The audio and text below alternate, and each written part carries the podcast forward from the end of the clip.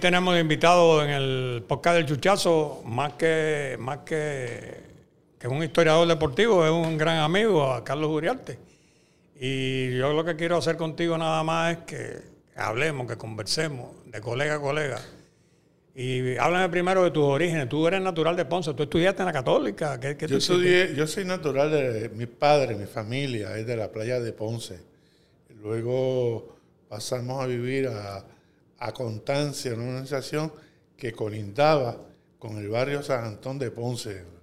Fuimos de los primeros que... eh, eso era una...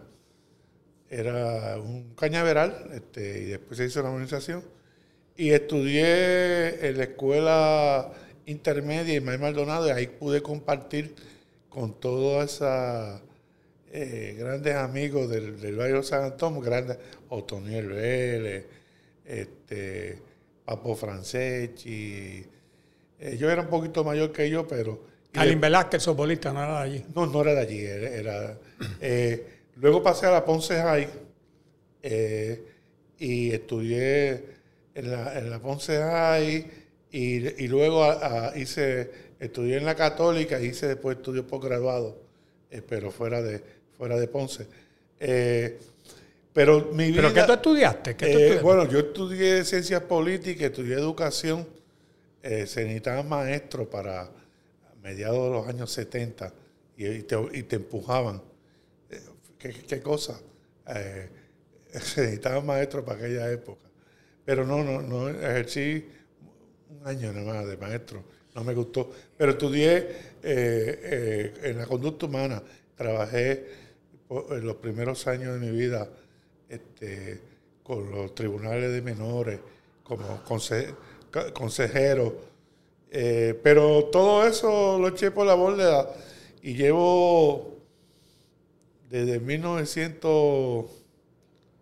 1983-84 trabajando, pro- siendo un freelance en los medios de comunicación y toco madera porque he podido vivir eh, profesionalmente. Esa es mi gran pregunta. Y te conviertes, vamos a ponerlo de esta forma, autodidácticamente, ¿no? Te conviertes en periodista y en escritor, porque tú no, tú no estudiaste eso, sino que No. a base, a base de, de trabajo, porque para ti los días no tienen 24 horas. Yo, yo, yo, yo a veces me digo, ven acá, ¿dónde saca tiempo Carlos Uriarte para averiguar tantas cosas, escribir tantos libros? Y de, de deporte, ¿no? Ese último tuyo de Londres a Londres, que es el otro, que es el otro. Yo, yo me acuerdo, ¿no? Entonces, e- e- esa es mi gran pregunta. Eh, ¿Cómo tú puedes dividir tu tiempo? Bueno, eh, fíjate, cuando yo era joven yo quería ser corredor, quería jugar pelota, quería ser baloncelista y, nada de eso. No habían destrezas ni habilidades. Pero tuve la dicha que eh, me crié en ese mundo, un mundo deportivo que, me- que tuvo mucha influencia. La Organización Constancia se convirtió en un centro deportivo extraordinario. Ya ahí había un parque de pelota, había una cancha de baloncesto y, y, áreas, áreas verdes. Y allí estaba César Bocachica, Joe Rivera. Cuando venía el tiempo de la pelota, Ponce tenía una gran cantidad de peloteros profesionales y doble y allí se, estaba don Caro Maldonado, que enseñaba a lanzar a los... O sea, mi vida, mi vida desde 8 o 9 años era desayunar, ir para ese centro deportivo y, y me sacaban ayer a las 8 o 9 de la noche, pero no tenía destreza. Y entonces comencé a mirar el deporte de otra manera. Era el anotador, era el que recopilaba, en que hacía, en que trataba de recoger las historias de, de, de todos esos amigos que tuve y que fueron de mucha influencia. Y luego, cuando fui ya un poquito más adolescente, tuve los contactos en el atletismo con Frankie Colón, que es mi deporte eh, eh, que, más, que, más, Que más te gusta. Que más me gusta. ¿Qué más domina? Y me domina con Frankie Colón, con Atos Vega, con Joe Rivera. El atletismo en Ponce era una cosa extraordinaria, ¿no? Y entonces llevaba los tiempos, me interesó las estadísticas, comencé a, a compilar. Luego con los amigos de WPAB eh, Pedro Carlos Lugo. Eh, ¿Tú trabajaste con Pepe Fernández también? Sí, todo ese grupo eran las, venían en la justa, pues yo era el que llevaba la compilación. La compilación en la justa. Este, te estoy hablando antes de los 18, 19 años. José Enrique Llora Santalí. y entonces comencé a, ver, a ver la, la comunicación deportiva desde otro punto de vista. Me, me hacían muchas preguntas y no había muchas respuestas en cuestión de que se hablaba mucho de memoria. Este, y a veces eh, varios de los periodistas le decían algo y lo publicaban como, como si fuera cierto. No era cierto. Y cuando yo venía a, empecé a hacerme, porque yo vengo de una parte de mis estudios que es las ciencias sociales, que hay que corroborarlo todo, hay que investigarlo y hay que... Y empecé ahí a, recopilar, comencé con un proyecto que, es un proyecto de vida, un día como hoy en el deporte. Es una libreta, de hecho, luego cuando tuve la oportunidad eh, con el Nuevo Día, que tú estuviste allí, de David Colón, empecé... Eso fue para los Juegos del quinto centenario, el 94. Por allá, sí, un poquito, finales de los 90, finales de los 80, primeros de los 90, comenzamos a... E, esto se hace en muchos medios, Chicago Tribune. Sí, sí. Eh, y entonces, pero yo me, le, le, he dado énfasis al deporte puertorriqueño. Y, y recogí también, tuve la oportunidad de ir en el 1978 a los Juegos Centroamericanos de Medellín, me enamoré de esos juegos, he ido a todos del 78 en adelante, y junto a la Escuela Cubana de Periodismo, Enrique Montesino. Ese fue tu carnal que murió. Eh, murió me, guió, me guió porque entonces Cuba ya con una, obviamente Cuba una potencia en el deporte, sus estructuras deportivas mejores que, la, que las nuestras, me, me fue enseñando, me fue enseñando y yo fui adoptando cosas que ellos hacían en la, en la compilación de datos. Y eso fui, fui creando. Eh, eh, primero no había computadora, esto era mano. ¿ah? Y, y no había celulares, no había nada de eso. no había nada de eso. Y entonces lo fui combinando. Eh, mis escritos y mi, y mi, y mi trabajo van relacionados con datos. Y entonces, pues ahí he podido abrirme en diferentes campos. Luego me especialicé en organizar eventos deportivos en el atletismo. Por, mucho, por los primeros años de los 80, con Amadeo Francis, yo estuve en los Juegos Panamericanos en Caracas, yo fui eh, a cargo del secretariado con, otro colega cubano que ya falleció, Jesús Argüelles, que, que también en los Juegos Centroamericanos en Santiago 86 y varios eventos por ahí y ahí eso me dio una apertura. Eh, eh, eh, más, regional, más internacional. Sí, y por ahí he seguido y después he hecho de todo en los medios de comunicación. Y después te, lo mismo te dedicaste a la escritura que a la radio y a la televisión. es correcto. Ahí con Ernesto Díaz González tuve la oportunidad de trabajar en varias de sus producciones y, y otros más. Este, y hace sido mi, mi... ¿Y en descarga deportiva cuándo tú entras? 20 años llevo. 20 años. Sí. O sea, tú, eres de los originales. Bueno, los originales eran Ernesto Ya González, Pepe Creciones y, Paquito. Y, cuando el, proyecto... Cuando Pepe muere, pues... Bien, Pepe muere, Ernesto eh, invita para hacer el programa diariamente en WKQ y me, y me, me Tú sabes, ahora te cuento yo una anécdota. Yo eh, Panchicutote, que era el estadístico por excelencia. Ese era uno de las, también, sí. Se eh, decide abandonar el nuevo día. Yo estoy en un partido de baloncesto en Guaynabo, cuando no se llamaba todavía Quijote Morales, el mes Pavilio, y se me acercó, eh, creció y yo no lo conocía. Y fue que Helios Castro le dijo, háblate con Chu, porque Chu es bien buena gente y a la muerte de una oportunidad. Y vino Creciones, se me presentó y me dijo, mira Chu, yo colaboro con Claridad yo quiero ver si puedo llevarte las estadísticas, porque me enteré que Panchicú ya está contratado. yo, sí, sí, sí. Pásate mañana por el periódico que yo te sí, eh, Después él hizo, él hizo, yo, yo le conseguí a él para que me hiciera los boricuas al día. Yo contraté una compañía en Estados Unidos que él se comunicaba diariamente y le enviaban Porque cuando aquello no había internet. No, no, sí. sí eh, en un momento yo tuve que sustituir a, a, a, Pepe por, porque él tenía un compromiso o algo. Y me, me, estuve como una semana o dos y le dije, no me vuelvas a llamar porque esto no lo Esto es otra cosa. Y después sacó los, el libro Los Boricuas Los Boricuas Grandes, los boricuas Grandes Ligas. En las Grandes Ligas. Y, y, el libro que eh, de béisbol en Puerto Rico. Béisbol que, también. Que esos libros han servido de base para, para, que otras personas escriban.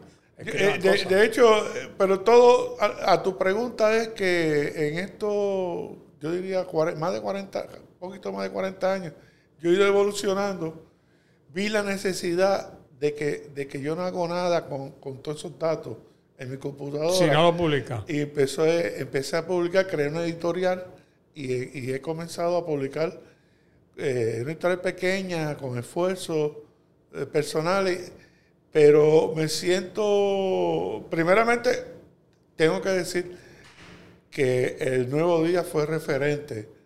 Eh, porque cambió la manera de cubrir el deporte en Puerto Rico de los 70. El nuevo día comenzó a poner datos, estadísticas, voz El periódico El Mundo lo había hecho eh, más en reseña en los años 50, 60, pero el nuevo día le dio, más le dio una agilidad. Sí, nosotros en el nuevo día sacábamos una página semanal con todas las estadísticas de las grandes ligas. Y yo pude tener ahí la oportunidad. Eh, eh, bajo tu dirección, David Colón, de, hacer una...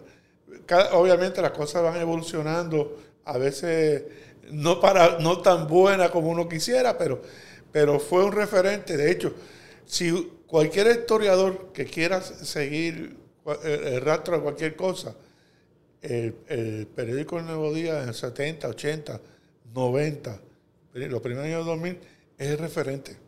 Este, Eso tú lo consigues en la, en la biblioteca. En la biblioteca Lázaro. Lázaro. Para poder... Entonces, hay trabajos que yo he hecho que me siento bien orgulloso, por lo menos. Eh, digitalicé todas las memorias de todos los Juegos Centroamericanos del Caribe, que son 24 libros, muchos de ellos de 1926, 35, que ya están digitalizados. Ya tú no puedes... Porque esos son libros que, si tú los tocas se, se desmoronan. Eh, tuve la oportunidad también de digitalizar todas las memorias de los Juegos Panamericanos, eh, que gracias al nuevo grupo. Y esas memorias están digitalizadas en las páginas de ellos.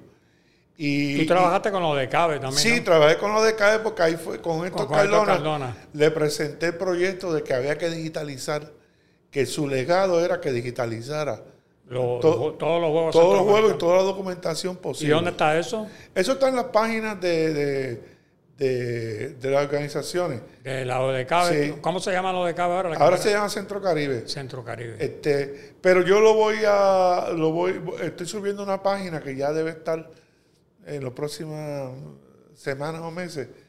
Eh, voy a poner todo eso también en una página para acá en Puerto Rico porque eh, este, yo no, eh, son trabajos que son gratuitos, que no, que no, no hay, no hay intereses monetarios. No hay intereses monetarios. Y ya yo hablé con las organizaciones y eso es para que más estudiosos, más gente pueda, pueda tener acceso a, a son memorias que no, no le llegan a todo el mundo. Este, son trabajos. Y, y, y, yo lo que he hecho es que yo he visto cómo lo hacen otros y trato de ajustarlo a la Tú siempre has recibido respaldo de COPUR, ¿no? ¿Verdad? Eh, eh, en la gran mayoría de las veces... Eh, David sí, te ayudó en Londres. Sí, sí porque, porque todo, ellos... yo he identificado que hay fondos que no son de los fondos del Comité Olímpico Ordinario, diario. Hay fondos de solidaridad olímpica que son para ser legados, pero tú no los puedes pedir directamente eh, como persona. Tiene que ser a través del Tiene Comité que ser a través del, Comité Olímpico. Y, cuando hay gente que me ha dicho, ah, no, que tú, tú recibes, yo no recibo fondos de, lo que le dan a COPUR. Esos fondos es que tengo que ir por, la organización. Yo hago una propuesta y si la aprueban, hay, veces que no, hay propuestas que yo he hecho que no la han aprobado, ¿no? ¿Ah? Y entonces, este, eh, eso identifico esos fondos, que son fondos del Comité Olímpico Internacional que están para, para lo que yo llamo legacy, legado. libros, investigaciones eh, y ese tipo de cosas. Y, y de hecho, eh, los trabajos de la memoria de los Juegos Panamericanos y, y Juegos Centroamericanos fueron a través de, de esos fondos. O sea, que, que, la gente a veces eh, se cree que uno tiene que ir a los lugares más que a pedir fondos del día a día, sino que hay cantidad de organizaciones. Mira, otra... Sin fines de lucro. No, quiero estarme yo involucrado, hablando sobre mí, pero otra cosa que yo he aprendido con los años es que en mi columna yo trato de ofrecer datos. Porque que meramente no sea una opinión, porque eh, que yo gano con decir, yo creo esto, no, yo creo esto, pero doy datos para que la persona pueda discernir y estar en desacuerdo o desacuerdo conmigo, pero que aprenda. Y uno tiene que preocuparse por buscar datos. ¿Cuántas veces no te he llamado a ti y yo para preguntarte? Porque tengo una duda, o llamo a Paquito, o llamo a gente que yo sé que tienen conocimiento y le pregunto, ven acá, Paquito, este, ¿qué yo hago con, con este caso? ¿no? Hay que tener el pensamiento crítico en todo lo que uno hace, hasta, hasta, hasta, para, hasta para uno mismo. Sí, sí, sí, sí. Pero tienen, ese pensamiento crítico tiene que estar basado en, datos, en realidades, en, en verdades. justificadas con este pero primero hay que, hay que decir de dónde vienen las cosas, para entonces uno hacer eh, sí, y, darle crédito, y darle crédito siempre, igual Pero fíjate una cosa, Chu, eh, quizás es que ya uno tiene unos años y las cosas, uno piensa que las cosas de antes fueron mejores. Pero todos los compañeros que yo tuve, incluyendo a ti, desde los finales de los 70 a, bueno, todavía seguimos siendo, colaborando, no teníamos cero uno del otro, al contrario. Siempre era, oye, yo voy a hacer esto, ayúdame en esto. Sí. ¿Ah? Yo extraño ahora que mucha de la gente joven con más estudios, y esto es pensamiento crítico y es, la realidad, mucha de la gente joven este, ni te llaman, a veces ponen cosas que, son, que no son exactas, y uno a veces, eh, para no entrar a polemizar con ellos, este, evita a veces desmentirlo o, o hacerle extrañamente eso, no, eso que usted cuenta no fue así. Mira, yo insistía, cuando yo era columnista del Nuevo Día hasta el año pasado, que cuando muriera cualquier persona importante del deporte contemporánea, me llamaran y me avisaran. ¿Sí? Porque ese es el momento oportuno de yo escribir en el momento. ¿Sabes? Yo no, yo no te puedo escribir, pues, ¿cuándo me lo vas a Me voy a enterar yo mañana pasado, ya es fiambre cuando lo voy a escribir, ¿no? Entonces, gracias a Dios, a, Leonor Mulero, que es la directora de opinión, ella sí me ponía sobre aviso, pero ella no trabajaba en deporte. Ella es la directora de opinión, pero la gente de deporte no me llamaba y yo decía, pero, pero llámame. De, hecho, de hecho eh, yo tengo eh, mi, plataforma en mis redes y muchas veces lo hago a mi manera. O lo, publico sin que me dé ningún interés económico, entonces la circulo una de las cosas, yo trabajé también, todo esto me dio la oportunidad de poder, cuando se fue a desarrollar el Museo del Deporte en Guaynabo. Me acuerdo de eso, eh, que tú fuiste allí el, curador. el curador se llama eso, ¿no? Sí, este, pude, y ese fue un proyecto que para mí, yo pensé que ese era el proyecto mío de vida, pero no, no pasaron, pasaron cosas internas con la Junta de Directores, la política se metió por el medio, este, eh, y entonces el alcalde la, la, mente chiquita, la mente chiquita, porque ese proyecto más que un museo era para que se quedara el centro de, investigación deportiva.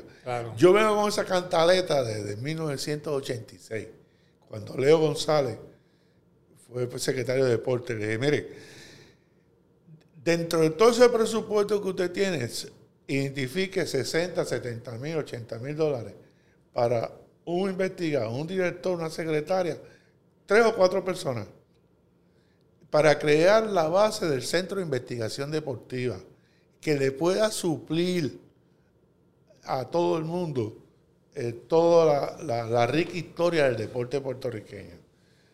Y después se lo planteé a Marimeros a los Agasti, Sara Rosario estuvo trabajando una época allí. Sara, trabajó conmigo en el museo.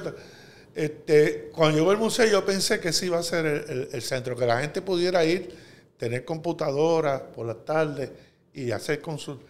Ese era un proyecto como Para yo, como yo lo escuelas, veía. Para, las- para las escuelas. Escuela, periodistas, eh, eh, to- todo el mundo que quiera. Eh, La organización deportiva, este, las propias federaciones. las propias federaciones. Eso existe en casi todos, todas partes del mundo que tiene el deporte organizado.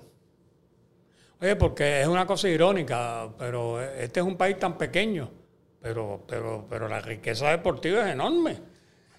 Eh, cuando Jamón Horta, el secretario, eh, le gustó la idea y ahí fue que yo le dije, pues búscate fondos, no tienen que ser mucho, 20, 25 mil dólares, para que puedas ayudar a la gente que quiera hacer publicaciones. Porque hacer publicación en Puerto Rico no es nada fácil. No, Tú no, que no. tienes varios libros. Además, eh, este, y eso puede ser una, una ayudita para, para, este, para los escritores. Él, él, él lo puso, pero son, son, no, son, no son cosas que son institucionales. Eh, Son de momento, una idea, pues está bien, y después se olvida. Y era lo que yo quería desde el 86, imagínate, con Leo González. Era de que fuera una cosa.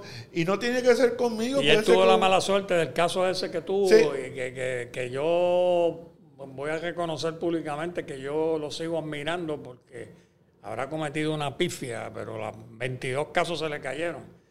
Tuvo por lo menos la valentía de afrontar y no, y no transar, no, no como hicieron sus compañeros. Yo, me, yo me pregunto cómo es posible que Sosa, que es el, el- hombre que más se, se ganó dinero ahí en el fraude de, los fondos de- federales de educación, está cumpliendo bajo palabra. Y entonces el hombre, Eso. Ah. eh, eh, eh, hay, que, hay que decirlo, Carlos, esas Sí. cosas no se pueden, no, hay, hay que decirlo. o- o- obviamente, cuando uno analiza la estructura de deporte, no solamente Sosa, el deporte puertorriqueño ha tenido grandes líderes y grandes aportadores, pero también ha habido gente que ha visto el deporte como una oportunidad De lucrarse. de, de- de lucrarse más allá y no que uno sea un santo o que quiera decir que, que, que- que- que si el deporte genera, pues yo creo que se debe repartir, pero hay que, tiene que ser dentro de las reglas y los parámetros correctos, ¿no? Este, y, y, y, y las estructuras deportivas en Puerto Rico están muy débiles. Yo estuve aquí. Como, como muchas organizaciones, pero las actuales estructuras deportivas nuestras Sí, sí. están en precarias. Yo estuve aquí invitado a Pucho Figueroa y cuando Pucho fue subsecretario del DRD, él me dijo, espérate, él, él se olió que algo, algo raro estaba pasando, entonces vino pss, sí, sí. y se eh, salió, pero dijo, espérate, yo no puedo seguir aquí, porque él, él estaba notando que algo raro estaba pasando. Yo lo que creo que el caso de Horta fue que él permitió que sucedieran esas Sí, cosas, eh, porque eran amigos de él. sí, es que vienen, hay mucho, mucha gente con muchas ideas, muchos Sí. listos. Y, y entonces, eh, eh, cuando las estructuras deportivas no están bien definidas, se permite que, que- que se naveguen Sí. por aguas. eh, Profundo.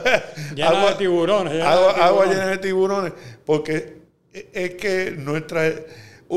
Yo, tú y yo nos hemos planteado en, en conversaciones privadas y con, y con otros amigos más que el deporte en Puerto Rico se hace a pesar de, no por. Sí, ¿ah? sí. Porque nuestras estructuras, y, y, a- y entonces hemos tenido gente muy valiosa que han hecho un sacerdocio del deporte, y, a- y muchos de ellos, no, no- a veces no, no hemos estado de acuerdo con ellos, pero cuando uno lo ve en el, en el- en el- en el macro, pues eh, fueron dirigentes deportivos que... Carlos, para mí lo más importante, lo que yo creo, no es la edad ni la experiencia en los conocimientos, es la pasión. Sí, sí, Si tú no tienes pasión por lo que estás haciendo, Es correcto. Quítate, quítate. Y yo veo lo que tú decías ahorita, que hay muchos jóvenes que hacen esto como un modo vivendi, pero no sienten la pasión. Yo no tenía horario, Carlos. Yo fui a la Olimpiada de Montreal en el 76, trabajaba 18 y 20 horas grandes. No habían celos. Mi compañero de cuarto Sí. era Roberto Agrinzoni, Fíjate. que trabajaba en el mundo, y el fotógrafo era Vicente Grande, un italiano que trabajaba en el mundo. eran mis compañeros de habitaciones, nosotros compartíamos la información. Yo compartí información con Luis R. Varela. Varela me decía, mira, Chuy, yo no puedo ir a lo de Juan Torena para la segunda medalla, tú me puedes cubrir eso, yo te lo cubro, Luis. ¿Tú sabes? Y, esas cosas ahora no se ven. Eh, de hecho, eh, yo todavía a cualquiera de los compañeros que, me quieren utilizar de, referente me, me, llaman. Lo que pasa es que hay, hay, ocasiones que yo pregunto, ¿para qué tú quieres eso? ¿Para qué, qué uso tú le vas a dar? Porque, por ejemplo, eh, en, la, en, el fallecimiento de, Carlos Romero Barceló, todo el mundo se enfocó en, Carlos Romero Barceló en el caso Maravilla en la parte política, y yo publiqué en mi opinión mía y con datos, ¿no? de cómo él, desde que era muy joven, vio el deporte como una, como una amenaza para sus intereses políticos. Políticos, claro. Y fue haciendo cosas que chocaron con las estructuras deportivas desde 1966 en los Juegos Centroamericanos, que todavía él no era eh, un funcionario, pero estaba... Eh, Tenía aspiraciones políticas. Eh, correcto. Por ahí comenzó a hacer cosas de dos himnos, dos banderas. Entonces, eso no surgió de, Cuando llegó al 79, era una idea que él venía germinando. entonces, pues yo le cuento a, a la gente más joven, mira, ¿cómo uno sabe eso? Porque uno lee, uno busca, este, y, y uno va haciendo un perfil de, cada persona este, para poder con datos hacer columna, pensamiento crítico. Y, cuando yo vi toda la cubierta, e, esa parte del deporte, este, no la, bueno, todo el mundo recuerda el himno y la bandera del 79, que tú, tuviste, tú hiciste un trabajo que me parece que no dormiste por, como por siete meses.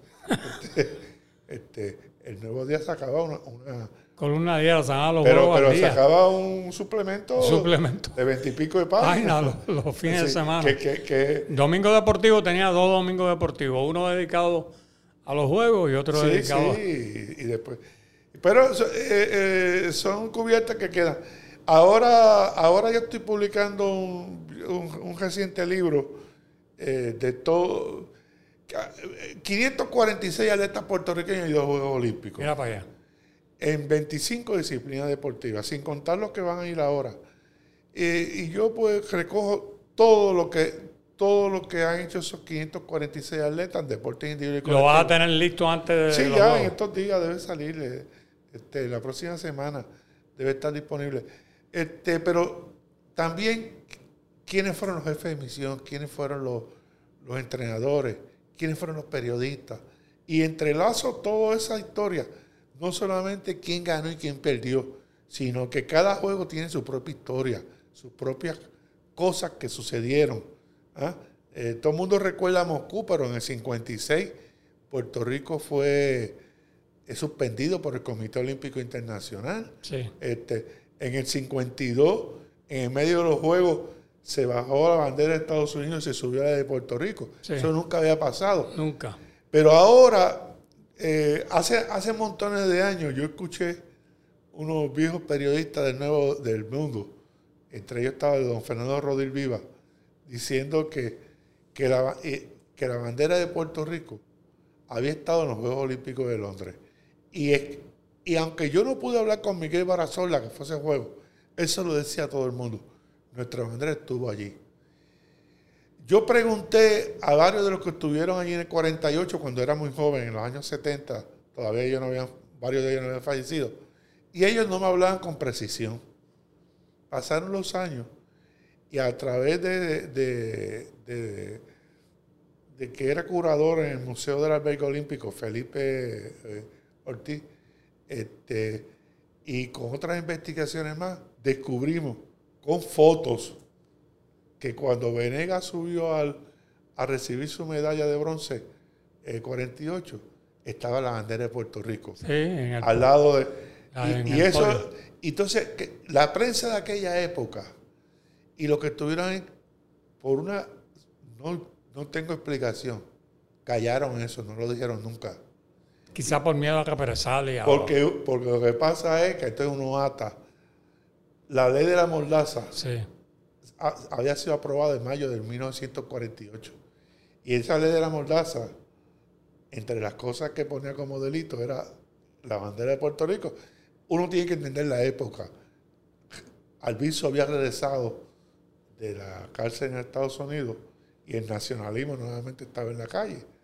Y, y el, y el que firmó esa ley como presidente del Senado fue Luis Muñoz Marín, y le- este, que después fue gobernador de Puerto Rico eh, en, en noviembre de 48.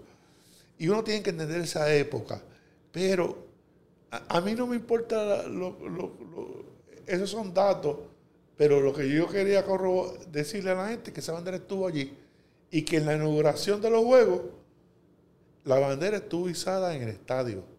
Y lo más grande es que en el medio de la inauguración alguien, alguien, quién, no sé, digo, esa bandera no puede estar ahí. La, la inteligencia británica, la inteligencia de Estados Unidos, no sé quién, la bajaron en medio de la inauguración. Y eso no es porque yo lo esté contando, es que está corroborado con fotos. Y eso es parte de este libro. Y eso me lo habían contado a mí, pero dije, bueno, pues si no, una cosa es lo que te cuentan y otra cosa es lo que tú, lo que tú puedes corroborar, ¿no? Pero esas son las cosas que uno, que uno viene haciendo. Y, vendrán otras más. Todavía tenemos tiempo, tanto tú como otros compañeros más. Ahora ha surgido el issue, y tú lo has planteado muy bien, lo del abanderamiento. Tú y yo lo estuvimos conversando, tú me recordaste lo de Paqueado, lo de Argüello. Dijiste ahora que Mónica Puy, con todo y que no compita por la elección en el Hotel Turcov, puede ser abanderada. Diste las razones. Este, vamos, abúndame, abúndame un poco sobre eso, Bueno, porque es una cuestión constitucional, ¿no? ¿verdad? Sí, eh, eh, eso, primeramente, esas son opiniones que uno tiene. La decisión la tiene que tomar la gente que está allí en el Comité Olímpico ahora. Comité Ejecutivo. Sí, creo que es el Comité Ejecutivo.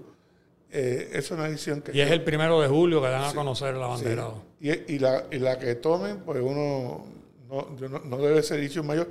Pero sí en la discusión no se puede descartar la posibilidad de que evalúen que Mónica Puy no hay nada que impida en ningún reglamento, en ninguna constitución, eh, que ella pueda ser abanderada sin ser eh, Competidora. competidora de la elección. Porque como, como tú lo has dicho, Manny Pacquiao lo hizo con Filipinas. Argüello, Yao Ming. A Henry Argüe- Argüello y otros más lo y Yao. Ming, Yao Ming, ¿no? Sí, y, y entonces, pues, eh, eh, ese es mi planteamiento. Este, yo no, no quiero que esto se convierta en una polémica, que si ella es mejor que otra, pero es que vi gente descartando inmediatamente eh, esa... Y están descartando aquí que Figueroa porque ya fue una vez. Por eso, pero, pero eh, eh, eh, la ley suprema del deporte olímpico es el Comité Olímpico Internacional. Si el Comité Olímpico Internacional lo permite, no puede venir un comité nacional a, decir que, eso no. se puede hacer. Teófilo Stevenson fue tres veces abanderado de, olímpico de Cuba. En, en, en, en Múnich 72, Montreal 76 y Moscú 80. Y en las últimas tres Olimpiadas, y y traigo Cuba porque es lo más cercano a nosotros, pero hay otros países también. Mijaín López, el, el- este luchador que, que- que lleva la bandera solamente con una mano, este, fuertísimo, de Greco, eh, ha sido el abanderado en, en el 2008, Beijing, 2012 Londres y 2016 Río de Janeiro. O sea, no hay nada que impida que... Y entonces Quique iría a su quinta Olimpiada. Que solamente. Quique sola- tiene todos los. Oye, mira, cuando uno ve. uno- la gente, lo que pasa es que el deporte de vela no es un deporte que todo el mundo puede las entender, masas, de las no masas. masa. Pero. Oye, fue campeón mundial juvenil de Cup. eso iba a decir, cuando uno evalúa, cuando uno evalúa la carrera de Quique Figueroa, oye, en el 1984-83 ya era campeón mundial, eh, De de, sí, de menos de 20 años. Sí. Desde el 84 a, la- a esta época estamos hablando de 37, 37 años. En el más alto nivel de siete medallas de oro en Juegos Centroamericanos, Panamericano. Panamericanos, sí, va para aquí cinco Olimpiadas. Y entonces, Ah, y en, y en diferentes sí, veleros, ¿no? diferentes eh, Modalidades, vacaciones. sí, embarcaciones. Este, entonces uno dice, oye, la verdad, entonces nunca le ha dicho que no a Puerto Rico, este, con grandes sacrificios. Eh, es un craqueado, un, un fiebrú, de, con un compromiso. Y uno tiene, el país tiene que estar agradecido, decirle, darle las gracias, porque después de Quique no, no va, no, no va a haber otro que, va- que tenga ese, es- ese compromiso y en ese nivel tan alto. Y uno no está en contra que Adriana Díaz lo sea, porque la niña, Sí, ¿no? la, la niña ha puesto a Puerto Rico en el, en el mapa mundial de un deporte, de un, de un deporte que aquí es mi... eh, Adriana Díaz, la mejor- Minoritaria. Adriana Díaz hoy, hoy, hoy es la mejor atleta de Puerto, Puerto Rico. Entre el grupo este olímpico, te estoy hablando, ¿no? Como lo fue Auri Cruz en un Oye, momento. eh, es la- es la- a- Adriana Díaz ganó cuatro medallas de oro en Juegos Panamericanos. Na- Eso no lo ha hecho ni nadie. ¿ah? Y, y, y- y- con menos de 20 años en dos Juegos Centroamericanos tiene siete medallas. ¿ah? Y entonces eh, eh, está entre las mejores. eh, anda por 18 creo que 18. Oye, cuando tú miras los, los demás deportes, búscate a alguien que tenga, hombre, hombre o mujer. Obviamente, hay, hay figuras como Yasmin Camacho Queen, pero lo de Adriana Díaz es No, y ella, Adriana. Adriana con, lo única, con las únicas que están por encima son las chinas y las coreanas. No, y, y más y nadie. Ella, ella no dotada de- de- del deporte y además muy simpática, eh, con mucho contacto social. Y orgullo con su país, Sí, orgullosa. sí, sí. Pero, pero yo, yo lo que he planteado es que, que no se puede descartar la posibilidad de evaluar a, a- A Mónica. a Mónica. Claro. Este, eso, es- ese es mi, mi- mi planteamiento. Una medalla de oro, una medalla de oro. Que, que, que, que posiblemente, si, la, si, la, si pinta las cosas como van, pudiera ser que otra mujer sea medallista de oro de la Delegación de Puerto Rico en Tokio. Sí. Porque lo que está haciendo Yasmin Camacho Queen a semanas de los Juegos Olímpicos, a seis semanas de los Juegos Olímpicos, el momento que grabamos quedan No, 40 no, y está ganando, está ganando, está ganando fácil. Quedan 43 días al momento que gra- grabamos para los Juegos Olímpicos. Ella está eh, número uno en el mundo y, y consistente.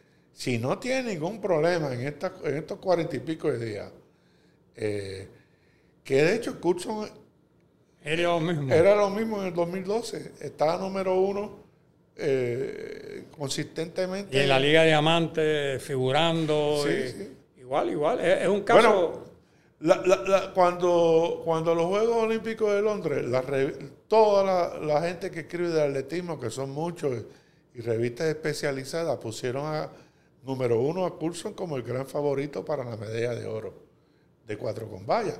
Pero las cosas se ganan en la pista, no, no en las páginas de los periódicos ni en las opiniones de, los comentaristas, ¿no?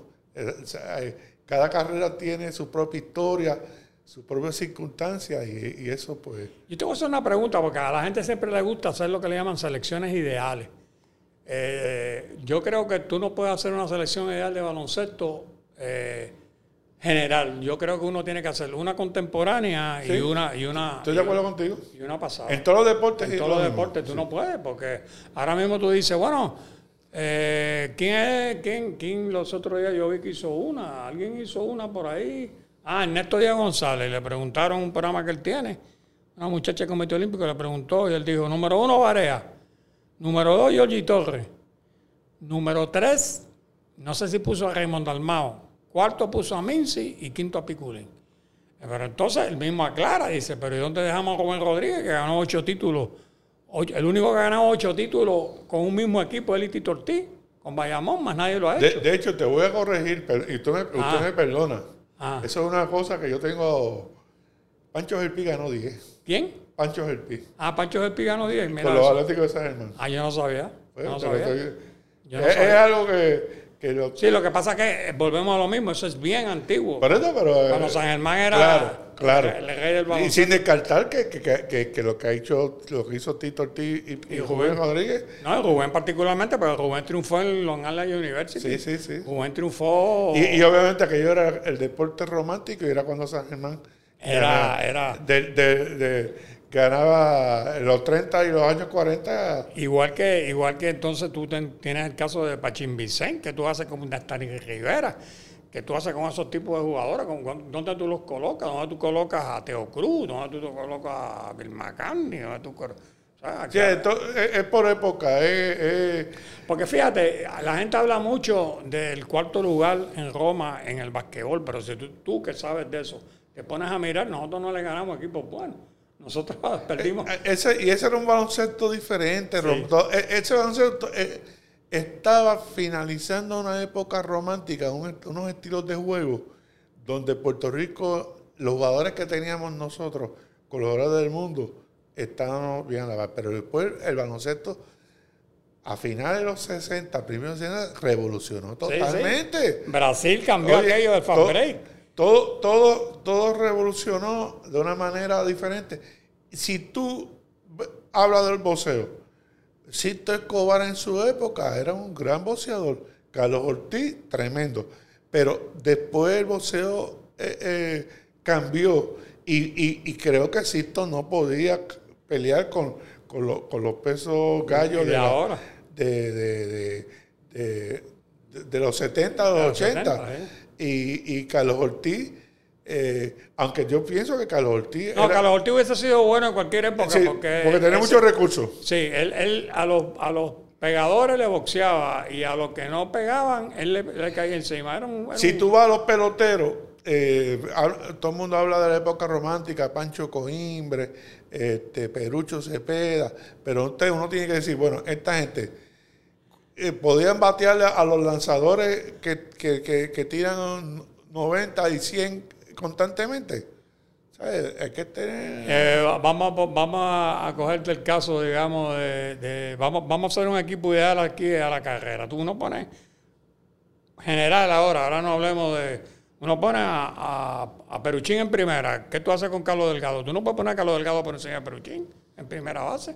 Carlos Delgado empezó como catcher, pero después no pudo porque no era buen catcher. Iván Rodríguez, ¿quién lo saca de ahí? Nadie.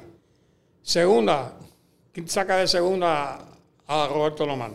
Nadie. Antes en el Ciore se hablaba de, se hablaba de este, de de, Diquizón, de Diquizón, pero entonces ¿qué pasa? Que viene ahora Carlos Correa. Carlos Correa, Lindor, y ahora sacaron unas estadísticas ahí y, y Correa está por encima defensivamente de Lindor, aunque, aunque no parezca, la gente cree que Lindor no crea, las estadísticas dicen que, y Correa ahora mismo está en una racha de bateo, dando, dando cuadrangular, impulsando carreras, parece que él quiere de verdad conseguir un contrato grande, tú sabes, y Javi Baez, que tú dices, ese tipo, las cosas que hace, que hace Javier Baez. Entonces tienes en tercera, ¿a quién tú pones en tercera? Entonces, a aquel que hizo el contrato, aquel famoso, ¿cómo se llama? Bobby Bonilla. Bobby Bonilla. En el left field tiene que poner Igor González. En el centro, Bernie Williams y Roberto Clemente. En el derecho, tú no puedes hacer más nada. Sí, Y- eso- y- esos, son, esos, son, esos están por arriba de, de todas las épocas. Y hablando de baloncesto, pues mira, eh, yo considero que el mejor baloncestista de Puerto Rico es Picolín Ortiz, Sí. porque se enfrentó. O sea, primeramente tú tienes que mirarlo. ¿Dónde tú jugó- ¿Con quién tú jugaste y, y quiénes fueron tus rivales? Entonces cuando nos mira, cuando nos mira a Picolín, el triunfó en, en, en la liga en España, en Grecia. en el el colegial fue un, un buen jugador. Con el equipo nacional fue un bárbaro. Eh, ese equipo. Y vino, y vino siempre de menos a más porque él no reboteaba y después fue un líder en rebote. Oye, ¿no? la Olimpiada, busquen los datos de la Olimpiada de Atlanta 96. El único que lo superó en puntos fue Oscar Smith. Oscar Smith, que, su- que era el rey, el, el el rey, de los puntos en, todos los- en todos los torneos que, hubiese, hubiese jugado en NBA, hubiese jugado Y- pero esa es una discusión que, que yo prefiero ponerla por época, ¿no? Porque cuando hablamos de los Juegos Olímpicos, oye, ¿cómo hay medallistas? Ahí tenemos nueve medallistas, pero, pero hay que ver cómo se ganaron esas medallas. Oye, lo de Mónica Puy ganó seis juegos para ganar el oro. Eso nadie lo ha hecho. Pero Vene- Venega ganó cinco peleas y perdió una. ¿Y qué tú me dices de Carlos Berroca que llegó cuarto?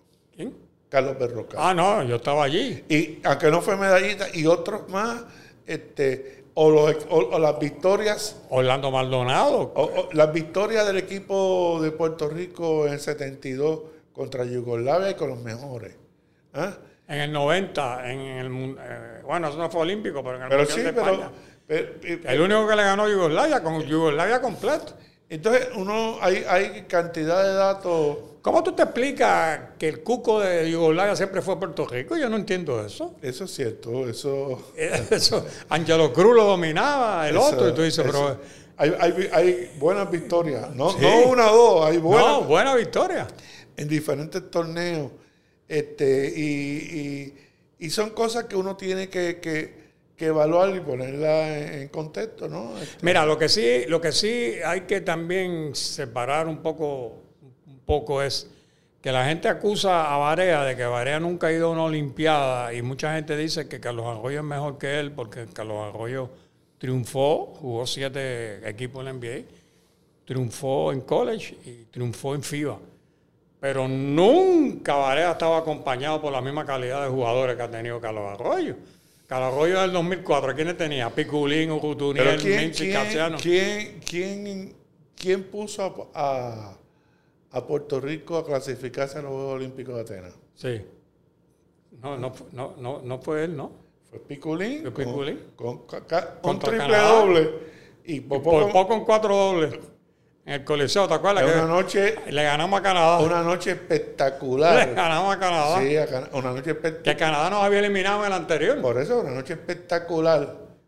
Ya Piculín, eh, en sus últimos años, es una hazaña aquí a frente de su gente. Este, con...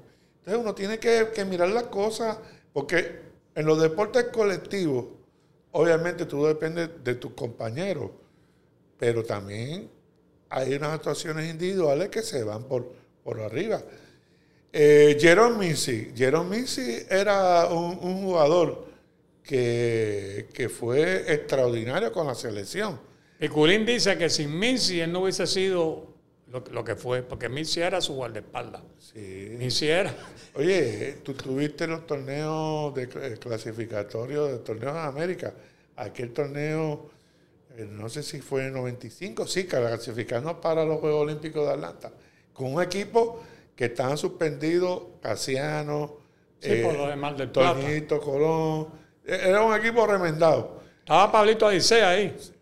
Es correcto. Eh, y, y Mincy tuvo, tuvo un juegazo de siete triples eh, con, con- contra Argentina, eh, jugando en Argentina. O- o- ¿Dónde fue que, que Daniel Santiago le metió no sé cuántos puntos a Yugoslavia? y, treinta y y con pico, 18 rebotes en, un mundial, En un mundial. en Indianápolis. en 2002. Indianápolis. Y, y- y Daniel le jugaba muy bien a los equipos que tuvieran jugadores altos. Sí.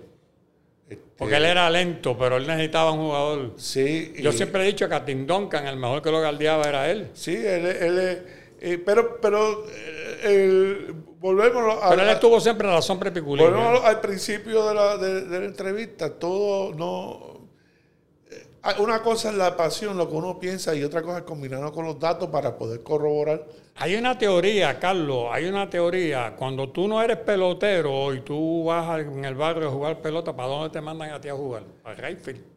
Yo, yo era malo. A mí No, me pero ponía- te- por eso me mandaban para Rayfield. Para Rayfield. a- a- a- el que no ha jugado, no.